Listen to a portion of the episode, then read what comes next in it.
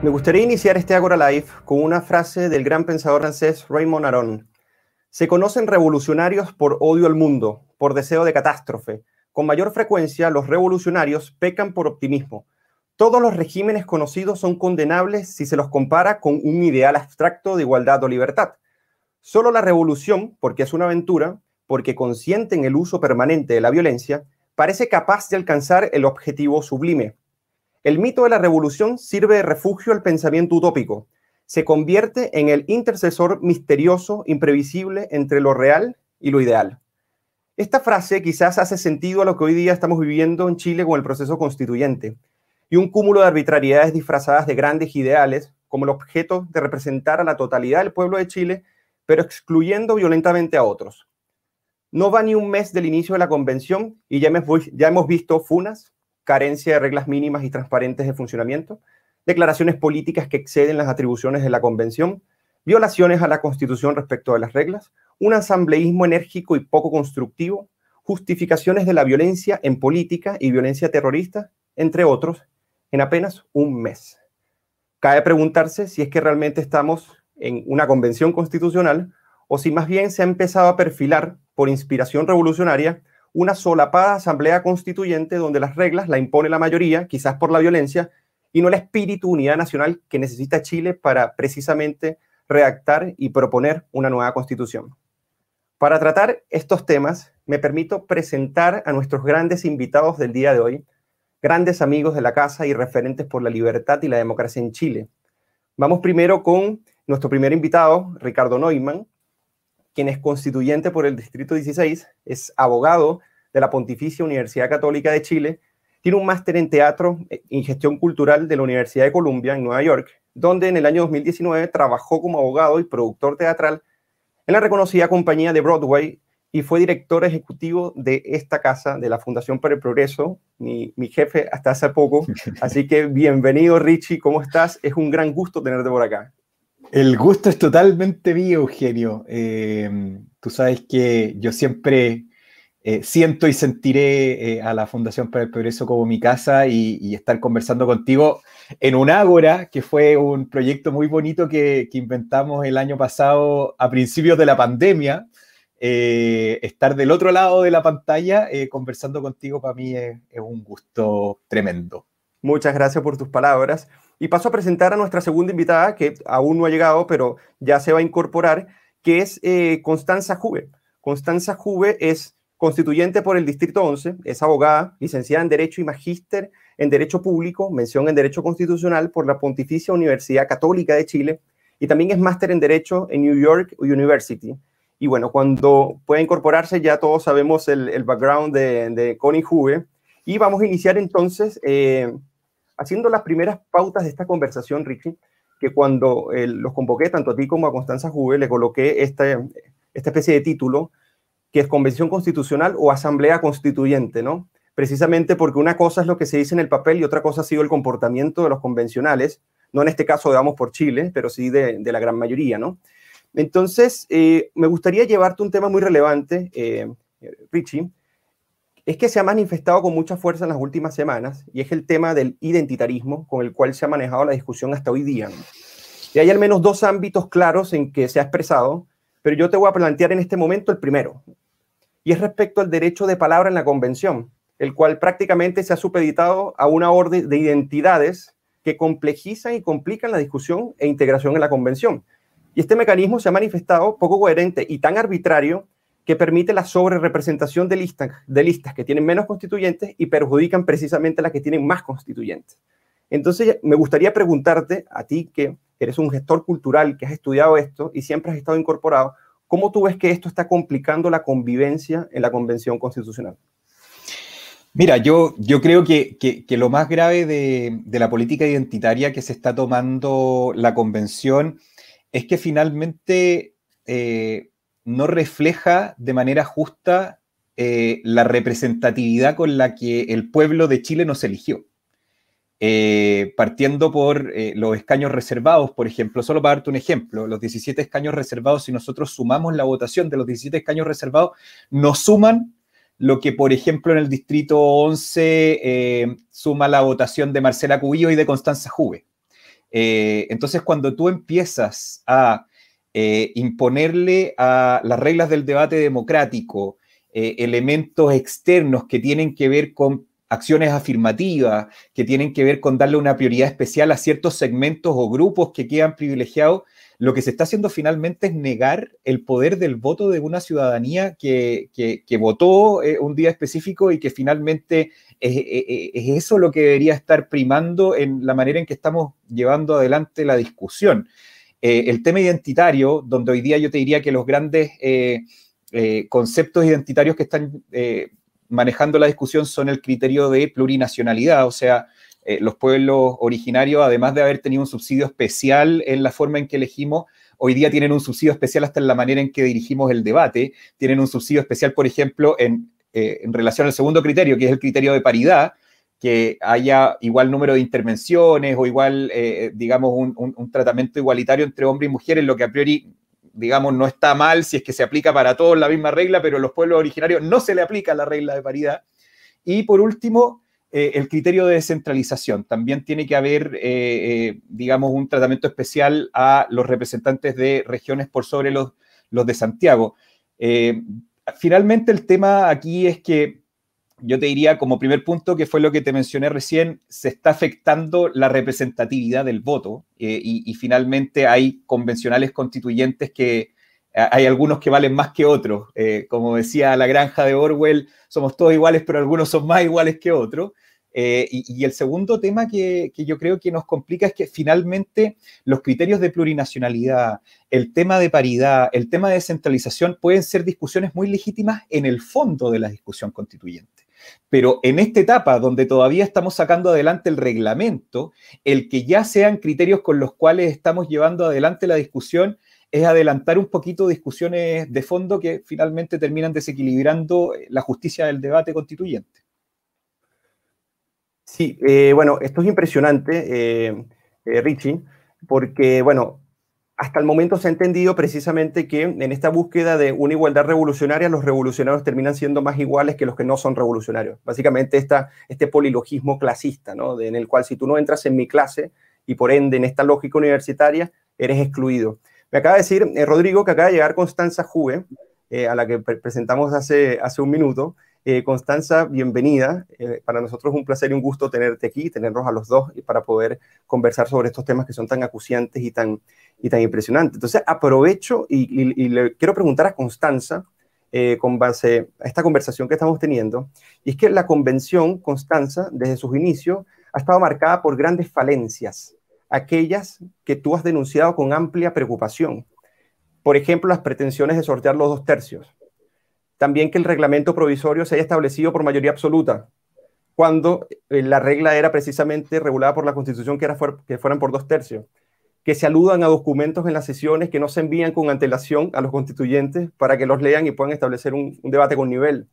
Pero hay una muy importante en la cual tú, tú lo has dicho, Ricardo, también, que son las falencias a la hora de asegurar la verdadera pluralidad en la participación de la convención.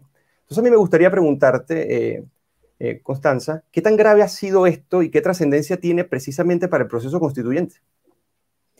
Bueno, primero, muchas gracias por la invitación, Eugenio, a la, FPP y, un gusto estar hoy día con ustedes. Mil disculpas también por la demora y por el retraso para conectarme. Así que eso, eso como para empezar y un, bueno, un fuerte abrazo a todos quienes nos están viendo y escuchando. Eh, Sí, o sea, bueno, con Ricardo lo, hemos visto, eh, nos ha tocado también, además estamos juntos en la comisión de reglamento, entonces también eh, nos, y nos sentamos muy cerca, tuvimos la, suerte de, sentar, de, poder sentarnos en el hemiciclo, lo cual te da también un, mayor acercamiento a, más constituyentes que las, las otras salas que son, que son más bien chicas.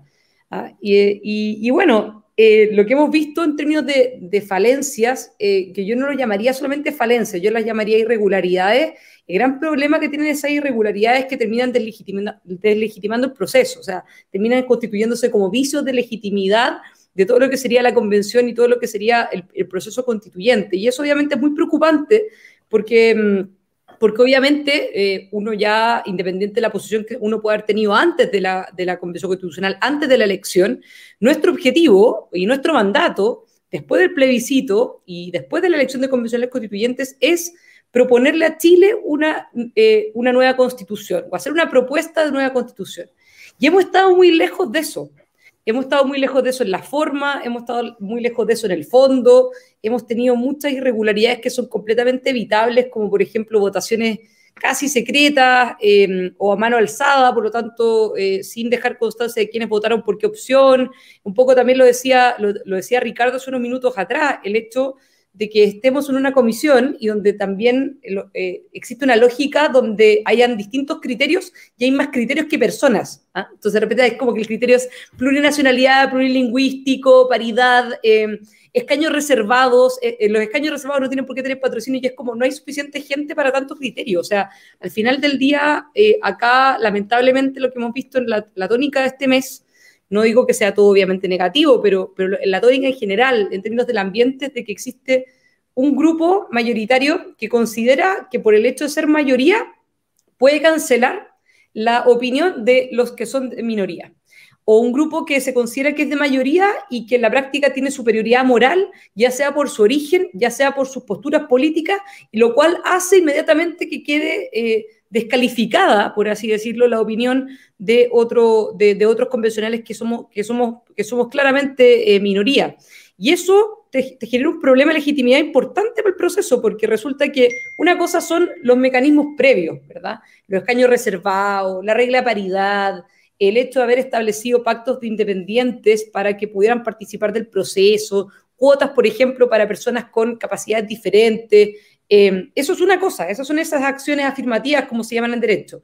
Otra cosa distinta es que cuando ingresamos a la Convención Constitucional, todos seamos iguales y que tengamos los mismos derechos, los mismos deberes, las mismas obligaciones, las mismas responsabilidades. Y eso es algo que hoy día no existe en la Convención Constitucional no existe. O sea, hay algunos convencionales que se sienten superiores a otros convencionales constituyentes, algunos convencionales constituyentes que aplastan la opinión del otro convencional, algunos convencionales constituyentes que tienen privilegios que otros convencionales constituyentes no tienen, y eso es algo que obviamente es muy preocupante por lo que decías tú, por el término finalmente de la legitimidad del proceso y de la legitimidad de la convención constitucional. Wow, bueno, se, ha presentado caótico esta, eh, lo, que podríamos decir la convivencia, y no precisamente porque el bloque de, Vamos por Chile eh, lo haya propiciado así, más bien se, han intentado acercamientos. Hemos visto que, que, ustedes han entregado muchas propuestas, estas propuestas no han querido ser asumidas, ni siquiera leídas por criterios más políticos. Esto impresiona mucho. Y ahora yo quería irme a un tema también de fondo eh, con respecto a lo que se está jugando. Y para eso quiero preguntarle a Richie, eh, Richie, tú has manifestado en diversas oportunidades que, una, que la constitución es una especie de cristalización de una cultura política y en sentido amplio en un conjunto de reglas que establecen los límites y las atribuciones del poder del Estado, pero también el resguardo de los individuos, la sociedad civil y sus libertades. Lo hemos conversado en diversas oportunidades. Entonces, hablando de esta cristalización cultural, hemos visto que en esta pretensión refundacional no solo está en disputa nuestro ordenamiento jurídico e institucional, sino que es lo que está en juego es lo que ha sido Chile como ciudadanía, nación y cultura. Y para muestra un botón, les voy a colocar un ejemplo. La convencional Elsa Labraña manifestó lo siguiente respecto al himno nacional, por ejemplo. Dice, el himno nacional genera mucha división también en nuestro país. Capaz y alguien se le ocurra y dice, vamos a hacer un himno nuevo. Estamos en un proceso de refundación. Richie, ¿qué está en juego con estas pretensiones? ¿Es así como se manifiesta en, la televisión o este es el clima que se respira dentro de la convención? De todas maneras es un clima que se respira. Yo, bueno, siempre digo que soy eh, de, alguna manera de los románticos que eh, esperaba que eh, esta convención constituyente, más que una instancia de refundación, fuera una instancia de reconciliación una oportunidad para conducir de manera institucional, con reglas claras, eh, la forma entre, en la que personas que pensamos distintos nos pusiéramos de acuerdo. Y por eso yo siempre digo que detrás del fenómeno constituyente, además obviamente de una discusión jurídica, que yo hoy día estoy echando bastante de menos, hay detrás también una cristalización de hegemonía cultural. De hecho, Gramsci decía que la forma en que se definía un poco el cambio de una hegemonía cultural por otra era cuando se cambiaban eh, las estatuas de las calles y cuando se cambiaba la constitución. Eh, y eso es finalmente lo que está pasando. Eh, nosotros entramos a este proceso constituyente que se inició justamente con el acuerdo del 15 de noviembre por la paz y una nueva constitución para canalizar de manera institucional eh, el, clima de enfrentamiento y de violencia extrema que estábamos viviendo. así se hizo la campaña de la pro rechazo, pero hoy día en la práctica, cuando desde el primer día, desde el día de la instalación, nos damos cuenta que ni siquiera podemos cantar de manera pacífica nuestro himno nacional, nos damos cuenta, en las mismas palabras de la presidenta Loncón cuando hizo su, discurso inaugural, de que hay una intención refundacional eh, y, toda esta oportunidad histórica que teníamos para ponernos de acuerdo de manera pacífica y definir el Chile que viene entre todos, con el supuesto eslogan de la Casa de Todos, bueno, efectivamente, eh, está convertido en un eslogan y no una intención real y se ve claramente en la manera en que, en que se comportan eh, varios convencionales, varios colegas nuestros dentro de la convención. Muy, muy triste, muy terrible, que, hasta eso incluso esté en disputa. Hay cosas que no deberían tocarse porque forma parte del gentilicio, si podríamos decir, esos recuerdos comunes que forjan la idea de nación. Ahora, perdona, solo con eso, yo creo que, y lo conversábamos hoy día en la tarde con la Connie, como que eh, siempre nos vamos a nuestras casas como diciendo, bueno, hoy día como que realmente hicieron varios numeritos, esperemos que mañana sea mejor. Y el día siguiente es peor. Hoy día entró la tía Pikachu al hemiciclo cuando estábamos recibiendo en la Comisión de Reglamento la primera instancia de audiencias públicas de participación ciudadana. O sea, eh, creo que este ánimo refundacional con el cual la izquierda entró un poco emborrachada de creer que detrás de ella está el 80% de Chile, que en realidad es un 80% bien relativo, porque representa un 80% de una mayoría que quería una nueva constitución, pero no necesariamente una refundación, y además de una mayoría de, un universo electoral donde votó, digamos, re poca gente. Entonces, ese, ese como... Eh, eh, borrachera de, de, este 80% que en verdad es bien relativo, eh, hace que, este sector hegemónico de izquierda haya entrado creyendo que incluso a la ciudadanía le iba a hacer sentido el que no se pudiera cantar de manera pacífica un símbolo tan importante como el himno nacional. Y yo lo que veo eh, es que finalmente el sentido común Chile, de los chilenos, eh, y esto previo a hacer una división entre izquierda-derecha o de ideologías determinadas, le afecta esto. la gente se está dando cuenta que estamos perdiendo eh, la posibilidad histórica de eh, ponernos de acuerdo entre distintos. Y, de alguna manera yo espero que ese sentido común, que hoy día creo que está bastante claro en una opinión pública que le está repugnando el show que, está, que, se está generando en la Convención Constituyente, sea una presión ciudadana que haga que eh, de alguna manera estos sectores más extremos se vayan moderando. Y ahí es donde yo tengo una, digamos, legítima esperanza en el proceso.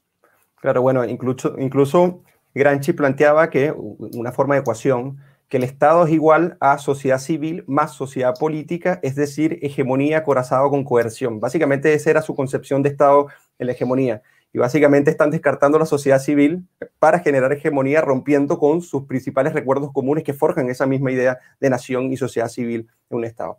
Ahora, me gustaría preguntarle a Constanza, eh, con base a un reclamo que hace, eh, muy legítimo, la, convencional Kate Montealegre, la cual ha manifestado la poca consideración que se otorga por la mesa directiva a las propuestas de los convencionales de, de por Chile. Ustedes han presentado hoy eh, una propuesta de reglamento, lo cual a mí me emociona muchísimo porque el reglamento básicamente es la columna vertebral, es esa orgánica y organización que permite realmente definir las cosas en la convención. Y, pero también este hecho ocurrió, o sea, en el sentido de despreciar las propuestas, con, eh, con el colectivo de articulación territorial feminista Elena Cafarena, por ejemplo. O sea, parece ser algo ¿no? recurrente. Entonces, desde la propuesta del reglamento provisorio hasta peticiones de modificaciones o propuestas de funcionamientos de comisiones. Casi todo quiere ser descartado si es de un bando que consideren que no es amigo. Te quería preguntar, eh, Constanza, ¿qué tan intenso has visto este rechazo? Y me gustaría saber si ustedes como coalición se han sentido aislados por los radicales en la convención y hasta qué punto representa esto un nivel de gravedad. Sí, gracias Eugenio por la pregunta. A ver, bueno, de hecho, eh, parto, parto con lo siguiente, que hoy día lo, encontraba y lo, lo, conversábamos también con Richie eh, durante la tarde, que hay algunos convencionales constituyentes que dicen que la derecha casi está teniendo una especie como de, de actitud obstruccionista o que quiere que el proceso fracase, que básicamente no estamos como, le estamos quitando como legitimidad o que le estamos desprestigiando la convención. Ese fue el concepto que usaron. Y a mí la verdad es que me parece, a mí me da risa ese, ese concepto, porque en realidad, eh, por una parte, o sea, quienes desprestigian la convención son básicamente quienes hoy día llegaron al hemiciclo, mientras teníamos, como decía Richie, a personas invitadas, instituciones que se han ido preparando por meses para dar su propuesta y llegaron convenciones constituyentes disfrazados de Pokémon o disfrazados de, em, un dinosaurio, o sea, eh, más allá de, lo, de, la risa que uno le puede provocar esa cuestión, no, tiene ninguna gracia. Supuestamente es una, es una convención constitucional donde las personas nos mandataron, los chilenos y extranjeros que votaron por nosotros a, redactar un texto serio, ¿cierto? Que tiene que ver con una propuesta de nueva constitución, no para un show. Entonces eso, eso por una parte. Lo segundo también me, llama mucho la atención cuando quienes sostienen que, que la centro derecha está tratando como de, ser obstruccionista. Y frente a eso, yo, te daría cuatro datos, o cinco datos en realidad. El primero es que en términos numéricos, la centro derecha vamos por Chile, es decir, UDI, RN, Evópoli e independientes que fueron por el, por el pacto, tenemos menos de un cuarto. Ni siquiera tenemos el tercio como para, comillas, poder bloquearte. Tenemos menos, tenemos menos del cuarto, no tenemos ni el cuarto. Sí, un 24% aproximadamente. Ah, para, que nos hagamos una idea, ni siquiera tenemos el cuarto. O sea, eso, eso como primer punto. Como segundo punto, me llama la atención porque los primeros que hicimos propuestas de normas de funcionamiento provisorio fuimos nosotros. Y si, hubiéramos, y si se hubieran aceptado esas normas, que no eran normas de derecha, eran normas para funcionar provisoriamente para los primeros 30 días de la convención, ya el 4 de agosto podríamos haber tenido, o el 5 de agosto podríamos haber tenido un reglamento listo. O sea, ya en, cinco o seis días más podríamos haber tenido un reglamento listo para, ponernos a discutir temas de contenido. Un tercer dato, nosotros fuimos los primeros hoy día que presentamos un reglamento integral eh, para el funcionamiento de la convención, con comisiones temáticas, con comités de convencionales, básicamente reglas eh, pensadas en los acuerdos, en los diálogos y también en el respeto a las distintas sensibilidades políticas. Eh, nosotros hemos sido los primeros que hemos hecho eso, ningún otro colectivo ha hecho algo, algo semejante. Constanza, una pregunta. Ese reglamento provisorio fue el que le entregaste el primer día del funcionamiento de la convención a Jaime Baza, ¿cierto? Jaime Baza, exactamente. El mismo 4 de julio le entregamos normas de funcionamiento provisorio respecto a lo cual nunca tuvimos respuesta y aun cuando no lo reconozcan hay algunos temas del, reglamento que, tomaron de, de, nuestra posición, como por ejemplo los 30 días. Jaime Baza estaba con la idea de los tres meses de funcionamiento. Nosotros, dijimos 30 días, bueno, acogieron 30 días, más allá de la autoría, uno quiere que este tema funcione, pero solamente para los símbolos, ¿verdad?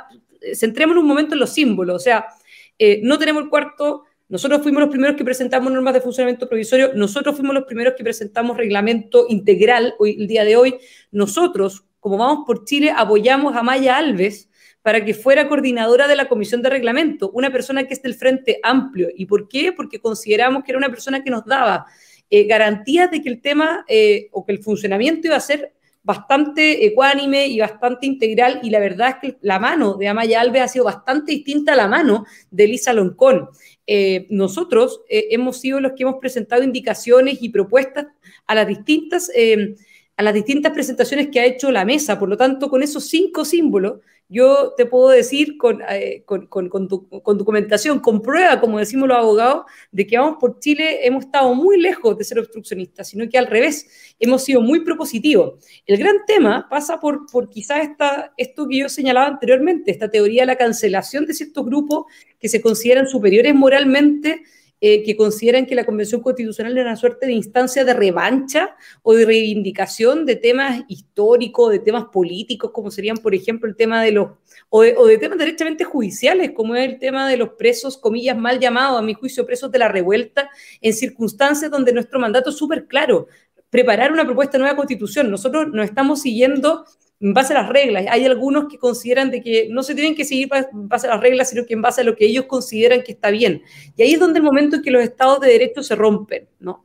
Cuando hay instituciones que consideran que por su por lo, por lo bueno de su propuesta, independiente que pase a llevar todas las reglas, que pase a llevar todas las normas, están por encima de los demás. Y ahí es donde volvemos a lo que decía Richie antes, a Orwell, ¿cierto? Todos somos iguales, pero hay algunos que somos más iguales que otros. Sí, todos somos iguales en la Convención Constitucional, pero hay algunos que somos más iguales que otros. Y ahí ese, ese es el momento en el fondo donde la igualdad ante la ley, donde la discriminación arbitraria empieza, empieza a aparecer y donde en realidad se terminan deslegitimando los procesos. Entonces, más que sentirnos aislados, y con esto cierro, no es que nos sintamos aislados. Nosotros en realidad tenemos un muy buen equipo Em, sobre todo la bancada de la U y los independientes, que tenemos una gran cohesión, tenemos un grupo de jóvenes también que sentimos que venimos a renovar un poco esta vieja política de, las trincheras, la vieja política de, quedarse solamente como en la negativa y no en, lo y no en la parte propositiva. Eh, tenemos una tremenda camada de gente joven, eh, desde Eduardo Cretón, que tiene 25 años, Felipe Mena, que tiene 38, Los Ríos, representantes de regiones, eh, gente que es oriunda, ¿cierto?, de distintas regiones distintas a la región metropolitana, que estamos por un Estado eficiente, que estamos por un Estado al servicio de las personas, que estamos por un proceso de descentralización y nosotros al menos vamos a seguir en esa línea. Y si hay gente que en la práctica, solo por el hecho de que nosotros pensamos distinto, eh, o tenemos una, una, idea distinta, ¿verdad?, en términos políticos, nos quieren cancelar, bueno, esa es la responsabilidad que le tendrán que llegar a ellos. En nuestro caso, creo que nosotros estamos abiertos a que cualquier propuesta y cualquier persona que consideremos que en el fondo sea un aporte para la Convención Constitucional o bien una idea que sea un aporte para, eh, para la Convención Constitucional, la vamos a estar apoyando siempre. Yo lamento, y con esto de verdad cierro, que hayan convencionales constituyentes, que y de hecho salió en un, en un video la semana pasada, que solamente por el hecho de que hubiera sido una indicación, una indicación formal, una modificación formal presentada por Vamos por Chile, cuando se dio cuenta la convención constituyente que lo habíamos presentado nosotros, y no importaba el texto, ni siquiera lo había leído, votó en contra, ahí tú te das cuenta en el fondo que eso es parte de la vieja política parte de las mismas prácticas que se condenan a la, Cámara de Diputados y al Senado, las mismas prácticas se están empleando ahora en la Convención Constitucional, con otro nombre, pero finalmente termina siendo exactamente lo mismo. Y nosotros no estamos en esa posición y no vamos a caer en eso. Es impresionante porque ustedes como coalición han tenido esta, actitud muy propositiva, siempre eh, proponiendo y tratando de que las cosas salgan a pesar de, de sentirse en desventaja no por ser minoría, porque al final hay varias minorías dentro de la convención, o sea, no hay nadie que monopolice toda la convención, incluso creo que la única coalición que mayoritariamente puede sentirse más homogénea es Vamos por Chile, si más no me equivoco. Eh, ahora yo quería eh, pasar, hay muchos analistas eh, y, no analistas, y dentro también del comentario político, que han dicho que esta eh, convención constitucional ha comenzado a manejarse como una especie de asamblea universitaria. Entonces, hay un caso, por ejemplo, en, lo que, en cuando se hizo 11 votaciones sucesivas para elegir a los coordinadores de la Comisión del Reglamento, por ejemplo, ya que no alcanzaban las mayorías necesarias, ¿no? Y en menos de un mes han asistido repetición de votaciones cuando el primer resultado no le gustó a la mayoría. Tú lo has denunciado muchas veces, eh, Ricardo también. Entonces, Ricardo, que, quería preguntarte antes de pasar a, conversar un poco sobre el reglamento, eh, sobre esta propuesta, este, ¿Qué tanto de lógica universitaria hay acá? Y, pero ¿qué tanto de debilidad hay orgánica dentro de esta propia izquierda que no se sabe poner de acuerdo y que hay otra cosa que no ocurrió? La votación papal, por ejemplo, fue sustituida por el patrocinio. ¿Hasta qué punto esto es una buena noticia en sentido de hay una mejor coordinación por parte de, Vamos por Chile, pero cómo está lógica universitaria? Si es que existe de esta manera y, y si es que estas sucesiones y votaciones lo que demuestran más bien es una debilidad de la, de la propia izquierda o las propias coaliciones para enfrentar con seriedad la propia convención constituyente.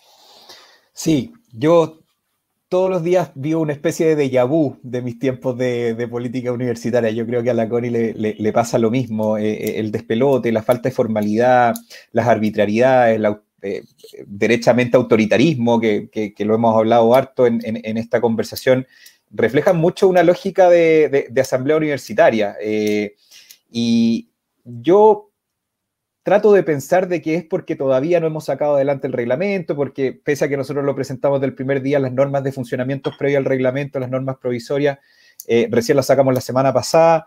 Eh, espero que le dé un poco de orden. Eh, yo, la verdad, tal como decía Connie, sí veo una diferencia en la manera en que se está llevando el debate entre lo que hace la mesa directiva del Pleno, eh, por, eh, digamos, presidida por, Elisa Loncón y, el vicepresidente Jaime Baza, eh, con la lógica de diálogo que sí están llevando adelante los coordinadores de las comisiones. Con Constanza, por ejemplo, integramos la comisión de reglamento, eh, eh, esta comisión es coordinada por, Amaya Alves, profesora de Derecho Constitucional, eh, por Daniel Bravo, abogado, y te das cuenta que cuando hay un objetivo específico, en este caso, sacar adelante el reglamento en menos de 30 días, plazo que es justamente uno de nuestros éxitos simbólicos, como decía la Connie, cuando hay un objetivo específico y hay un lenguaje en común, que en este caso es el derecho, la cosa empieza a fluir. Y esas son cosas que a uno como que dentro del show que, al que estamos expuestos, eh, digamos, gran parte del día dentro de esta lógica de asamblea universitaria, eh, como que uno tiene un poquito de, esperanza al respecto. Eh, dentro de los símbolos que decía la que nombró varios, eh, el, que nosotros hayamos logrado justamente por hacer una presión que además vino apoyada de la presión del sentido común de la ciudadanía, que entrara la prensa al, al, ex Congreso, cosas tan básicas. Claro, como si fuera eh, un lujo. Claro, yo nunca me imaginé que íbamos, yo la verdad es que las expectativas, yo entré por sanidad mental con las expectativas bien bajas a la convención, pero como hice un meme por ahí, no esperaba nada, pero aún así logran decepcionarme. Y, el tema de que entrara la prensa eh, eh, costó, y, mucha gente, digamos, trataba de justificarse porque hay un streaming y todo. El distrito que yo represento no tiene ninguna posibilidad de participar de la convención constituyente con un proceso transparente si es que solo las formas de conectarse son a través de Internet en un streaming. Eh, eh, hay muchas cosas que pasan que, escapan al on y al off del micrófono eh, que sale por ese streaming. la entrada de la prensa es fundamental. Y si es que ya algo tan de sentido común como que estuviera la prensa adentro costó, chuta, ¿qué va a pasar cuando estemos discutiendo libertad de prensa? ¿Qué va a pasar cuando estemos discutiendo libertad de expresión? Si es que, por ejemplo, como te decía antes, dentro de eh, eh, estas discriminaciones positivas que se hacen en favor, por ejemplo, eh, de los pueblos originarios, al parecer ellos no necesitan patrocinios para integrar comisiones o subcomisiones, las reglas de paridad no, no, la, no, les juega a ellos, les juega a todo el resto, pero no, no a ellos o que derechamente, más allá de los escaños reservados, que era parte de las reglas del juego, que ya entrando en la convención eh, hayan eh, escaños reservados en una misma comisión, eh, son cosas que, que a ti te hacen pensar, si ya estamos haciendo estas discriminaciones arbitrarias, ¿qué va a pasar cuando estemos discutiendo en el fondo algo tan trascendente para el Estado de Derecho como la igualdad ante la ley? Y eso es finalmente lo que, lo que está en, juego, creo yo. Eh, y a propósito de lo que tú le preguntabas a Constanza, a Constanza recién, eh, se nos dice obstruccionista cuando no tenemos ni el cuarto y cuando además ellos solitos, por este tipo de actuar arbitrario y autoritario, son los principales promotores de la legitimidad que está viviendo hoy día claramente la Convención Constituyente. Eh, una falta de legitimidad que nosotros como constituyentes no queremos que ocurra. Nosotros queremos trabajar, presentamos la norma el primero 30 días del primer día, fuimos los primeros en presentar el reglamento, queremos que esto avance, pero lamentablemente la lógica de asamblea universitaria eh, todavía es la que se, todavía es la que predomina. Eh, sin perjuicio de que hay cosas, como te decía, yo trato siempre de ver eh, e-, ese lado de la moneda también, que, dan cierta esperanza desde lo que se puede hacer con la opinión pública y la presión ciudadana, como también eh, conversaciones que, por ejemplo, en la Comisión de Reglamento han ido avanzando porque tenemos un objetivo específico y un lenguaje en común, que es el derecho. Y, una convención constituyente y llevábamos tres semanas y yo echaba mucho de menos una discusión jurídica. Eh, y, bueno, esperemos que vaya avanzando la cosa para, para bien y que sean los mismos convencionales que están dando el show eh, los que se den cuenta que finalmente, si es que siguen este juego, eh, probablemente vamos a tener una nueva constitución que se va a aprobar con una, que, se puede aprobar con una mayoría, yo creo, bastante menor al 80% con la que entró el plebiscito de entrada, eh, pero va a ser una constitución con muy baja sustentabilidad, va a ser una constitución que va a tener un pecado de origen. Y eso finalmente es lo que no queremos que ocurra. Es grave porque eso lo que hace es vaticinar inestabilidad futura, lamentablemente. De todas maneras, de todas maneras. Ahora, me gustaría ir a un tema que ha sido un tema grave de la Convención Constitucional, un tema que ha dejado anonadado a gran parte del pueblo de Chile. Y yo quería preguntárselo a Constanza. ¿no? El pueblo de Chile ha tenido manifestaciones claras de una violencia sin precedentes, en general, pero una de las cosas que impresiona es su justificación tanto dentro como fuera de la Convención. Por un lado tenemos al Partido Comunista llamando a rodear la Convención, hecho que posiblemente se esté cumpliendo. Me gustaría saber tu opinión. Hemos visto que incluso a constituyentes lo han apresado precisamente por participar en protestas fuera de la convención. Y por otro lado, Fernando Adria justificando la violencia. Entonces a mí me gustaría colocar un video de 30 segundos para que veamos a qué nos referimos cuando Fernando Atria justifica la violencia. Me gustaría, Constanza, que reflexionemos acerca de esto y qué nivel de gravedad puede llevar precisamente este tipo de justificación a cuando se vaya a redactar la, eh, la Constitución. Hoy todos celebran el proceso constituyente. Es incoherente celebrar el proceso constituyente y al mismo tiempo pretender tratar sin más como delitos a hechos que lo hicieron posible. Esos hechos fueron necesarios por la incapacidad ya mencionada de los poderes constituidos. Por eso, por haber sido necesario el estallido para abrir un proceso constituyente, los poderes constituidos deben asumir su responsabilidad y para eso deben solucionar, deben enfrentar el problema de los presos de la revuelta. Eh, me gustaría saber, luego de, estas eh, declaraciones que me, vieron todos ahí en vivo, Constanza, eh, ¿qué es lo que está implicando precisamente esta justificación de la violencia en la Convención de cara a redactar la Constitución? Bueno, de hecho, ahora que me, mencionas eso, recibí un regalo de la FPP hace unos, a ver, ahí sí, hace, unos días atrás. Gran regalo, ¿ah? Gran regalo, eh, y de hecho ya, ya, lo terminé de leer y hay una parte que me parece bien, bien interesante, que dice, de Jorge Millas, dice, pero, pero en todo ello hay tanta lógica como puede haber una falacia, porque el concepto de violencia institucionalizada es una incoherencia. Desde el momento en que la violencia se institucionaliza, esto es, se somete a un sistema normativo o con más precisión al orden jurídico, ya no es, ya no es violencia tiene sentido hablar de la fuerza institucionalizada, más no de la violencia institucionalizada. La violencia es precisamente la fuerza libre sustraída de la jurisdicción reguladora de un ordenamiento jurídico y moral.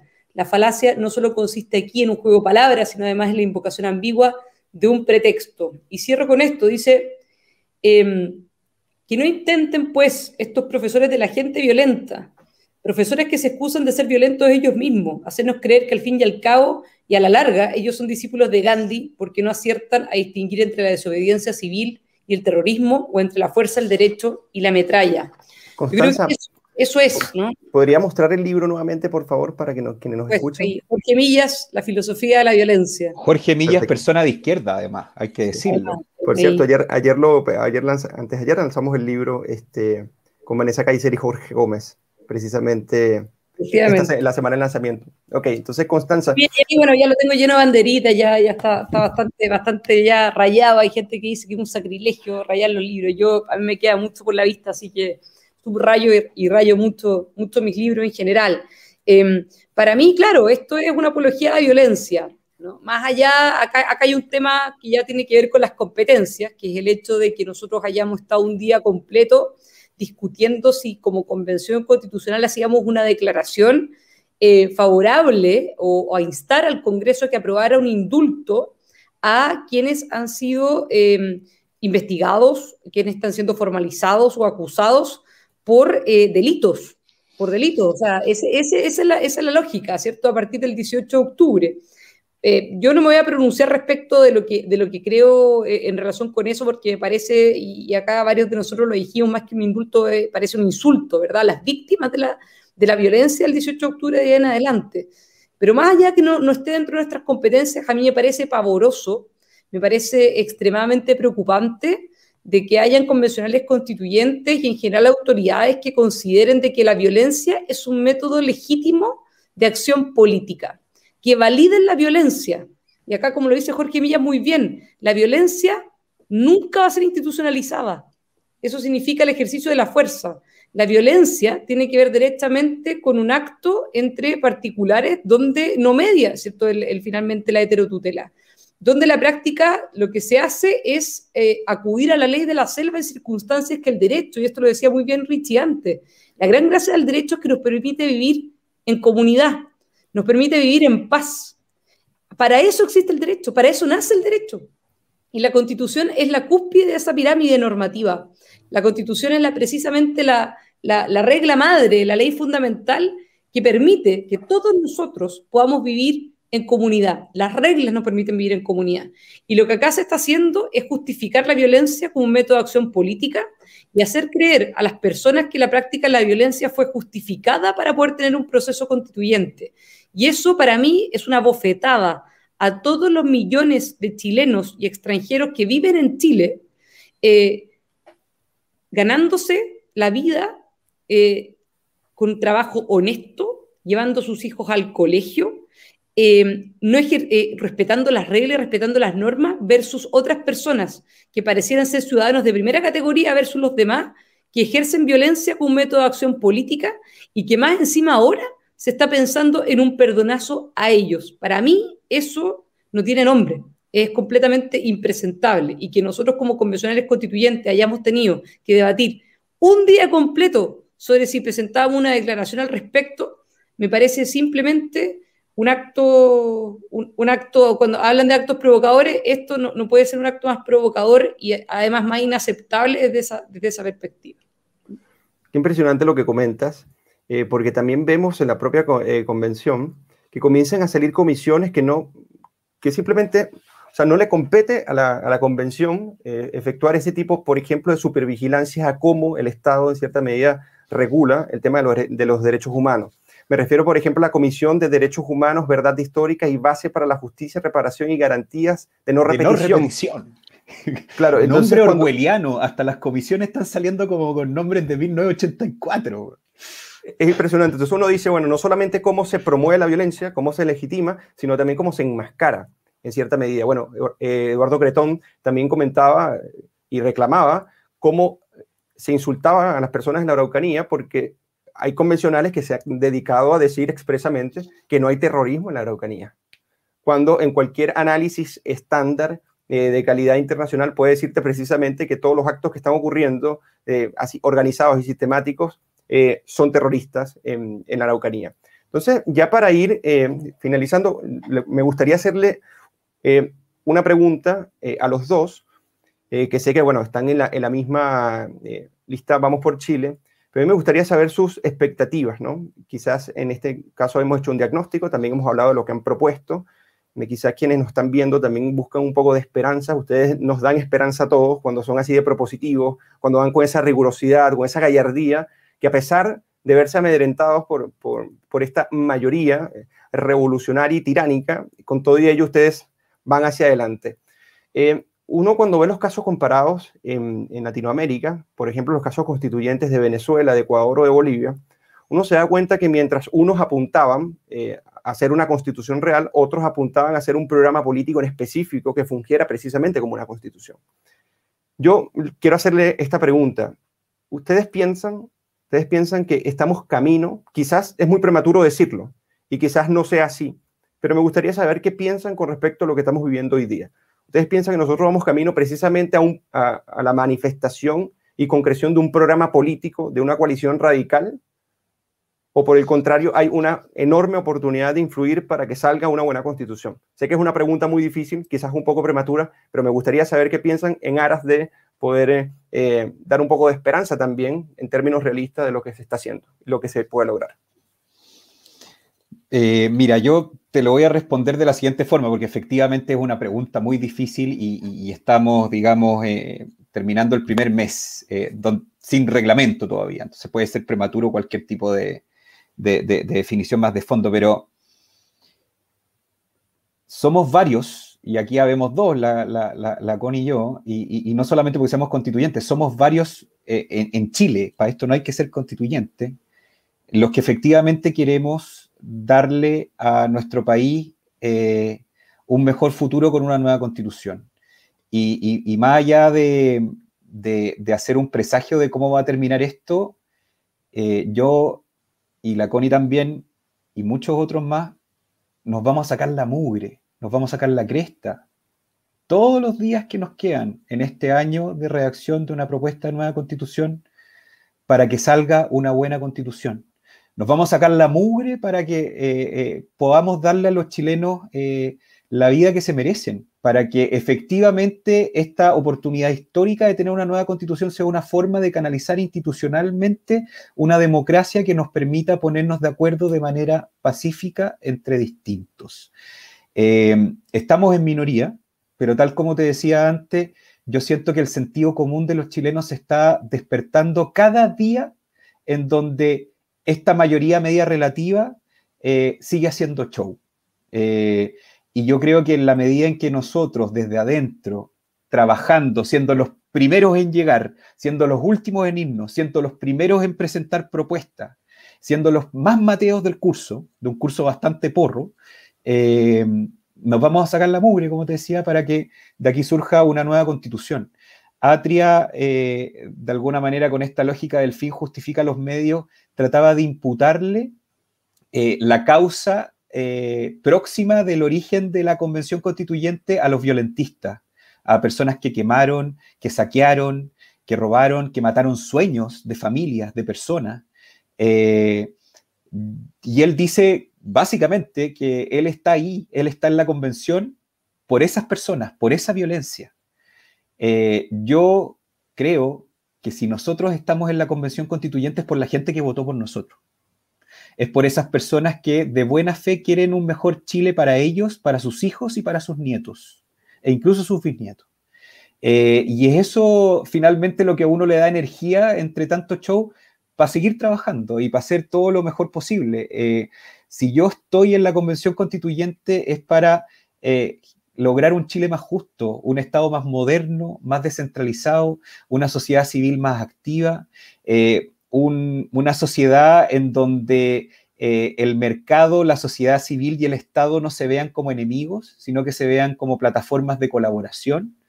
Eh, en, un Chile donde no nos veamos entre enemigos, entre blanco y negro, en un Chile en donde no haya una invalidación moral a priori como ocurre ahora, ¿Qué tipo de diálogo vamos a poder tener en la convención si es que nos invalidan moralmente a priori? Y la misma presidenta Loncón nos etiqueta, nos caricaturiza. Yo siento que al chileno común y corriente que votó por nosotros y que es la razón por la cual nosotros estamos en la convención, le repugnan esas actitudes. Y esa presión, ese sentido común ciudadano, espero yo que cada día sea más fuerte y vaya moderando la manera en que estamos llevando adelante la discusión, con además la, oportunidad que tenemos ahora y, presentamos nosotros hoy día una propuesta de reglamento de darle un marco regulatorio a esta conversación que tiene que ser una conversación eh, y no solamente un matonaje como lamentablemente nos han tenido acostumbrados las últimas semanas. Muchas gracias Richie por las inspiradoras palabras que esperemos que se puedan concretar eh, con el paso del tiempo y con el paso de la influencia que pueden tener, que pueden tener de todas maneras para que esto tenga buen cauce. Así que quería ahora cerrar con, con Connie.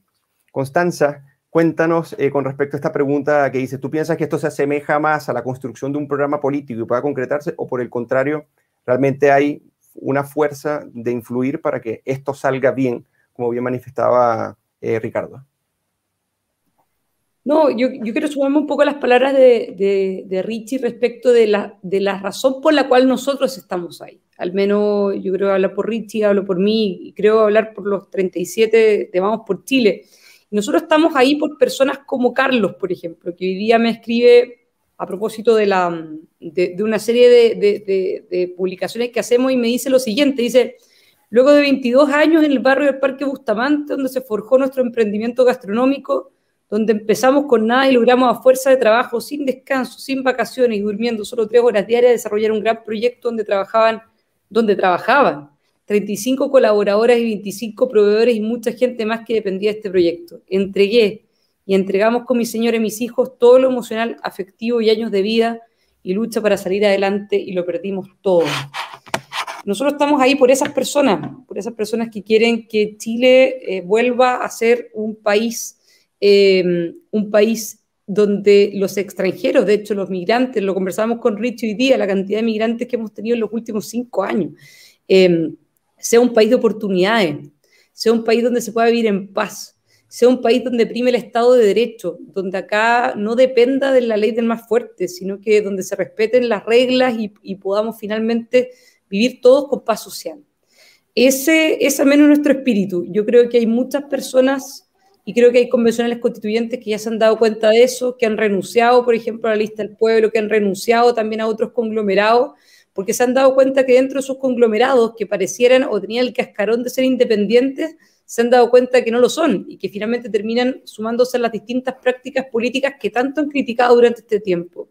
Para mí, y esto lo digo con toda, con toda la responsabilidad del mundo, nosotros vamos a hacer todo lo posible para que el proceso funcione Vamos a poner todo de nuestra parte para hacer lo más propositivo posible y para poder sacar una buena constitución para Chile.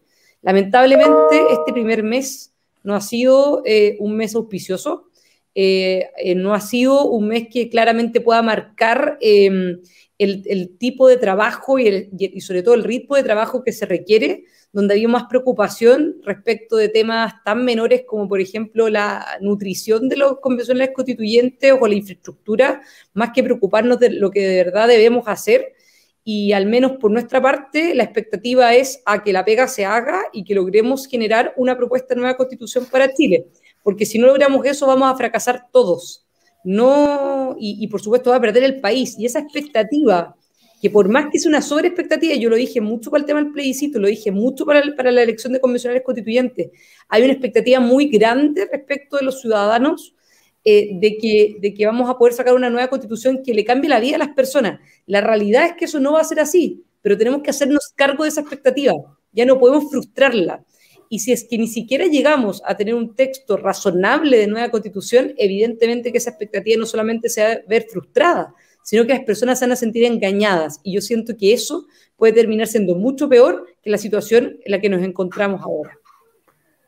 Bueno, eh, después de esas eh, muy inspiradoras palabras que nos dan precisamente para eh, albergar mucha esperanza y darle esperanza a, todas, a todas las cientos de personas que están conectadas viéndonos y básicamente siguiendo lo que ustedes están diciendo inspirándose también precisamente para que este proceso salga bien. Ahora vienen encuentros territoriales, vienen audiencias públicas, viene, viene un trabajo que puede resultar bueno en la medida en que también haya una muy buena disponibilidad y que ustedes sigan dando un ejemplo en este sentido.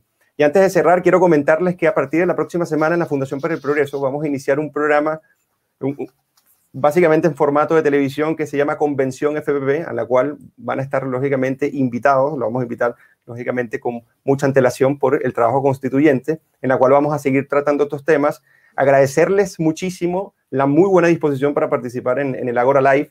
Ya Constanza había participado en el año pasado, eh, Ricardo también, eh, lo entrevisté. Así que estas dinámicas han sido muy buenas, qué bueno que, que les haya gustado el programa, que se hayan incorporado a esta conversación y espero contar con ustedes, nosotros en la Fundación, en una próxima oportunidad.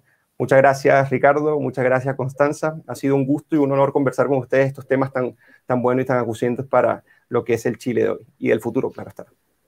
Gracias a ustedes y a Rodrigo que está ahí en los controles, un saludo también eh, y nos vemos pronto, porque hay que seguir conversando, esto es, un, es una historia en evolución, así que vamos a seguir conversando el tema. Muchas gracias Eugenio, muchas gracias a la FPP, estén muy bien. Muchas gracias, hasta una próxima oportunidad. Chao, chao.